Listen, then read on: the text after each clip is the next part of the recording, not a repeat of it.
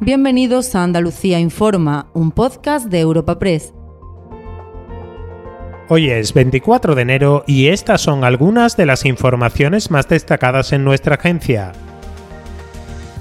Cambios de calado en el puente de mando del PSOE andaluz. La reestructuración de la dirección regional del partido anunciada por su secretario general, Juan Espadas, empieza a tomar forma con la supresión de la vicesecretaría general que ocupa Ángeles Ferriz, que seguirá como portavoz parlamentaria, y la salida de la Secretaría de Organización del granadino Noel López, tras poco más de dos años en el cargo, y su relevo por el jiennense Jacinto Viedma, mano derecha de Francisco Reyes en la poderosa Federación Socialista de Jaén a la espera del resto de novedades que debe ratificar el próximo viernes el comité director, máximo órgano del partido entre congresos, Viedma agradece a Espadas su confianza y promete trabajo al frente de su nueva responsabilidad. la confianza depositada en mí solo sé responder con trabajo, trabajo y trabajo, y eso es lo que seguiré haciendo.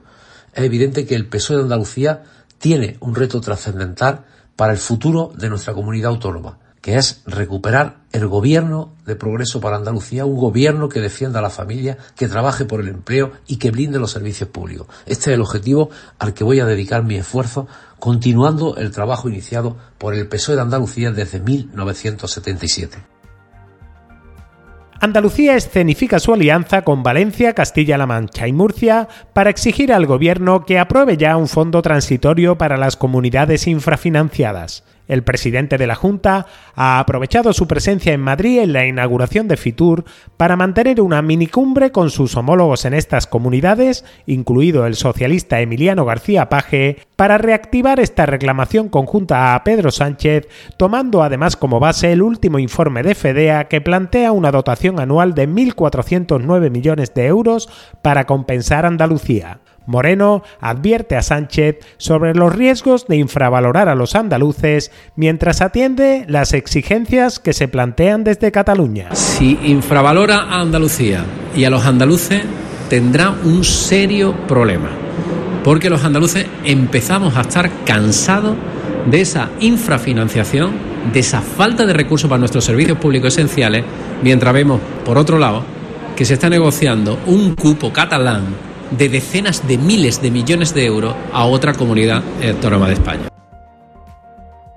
Y al cierre, operación de la Guardia Civil en Sevilla contra la venta de aceite de oliva en mal estado. La imparable subida de precios de este producto durante los últimos meses viene provocando múltiples intervenciones contra el robo de aceituna en las principales provincias productoras, pero en esta ocasión la actuación desarrollada en la localidad de Carmona ha acabado con dos detenidos por estafar a 18 agricultores que no cobraron la venta de su cosecha y con la retirada de 23 toneladas de aceite sin los preceptivos permisos de trazabilidad que ya habían salido de la almazara y otras 25 toneladas de aceitunas en claro proceso de descomposición. Da más detalles Rosa Reina, portavoz del Instituto Armado. El molino en el que depositaban las víctimas las aceitunas se encontraba además en malas condiciones de salubridad y sin la documentación en vigor. Además, los detenidos usaban una etiqueta de una marca que no existía y en las que aparecía impreso el año 2022 como fecha de caducidad. Además, usaban eh, otro etiquetado que pertenecía a una empresa, a otra empresa de, con presunto domicilio fiscal en Granada, para distribuir o vender el aceite embotellado sin ningún tipo de registro sanitario ni permiso administrativo.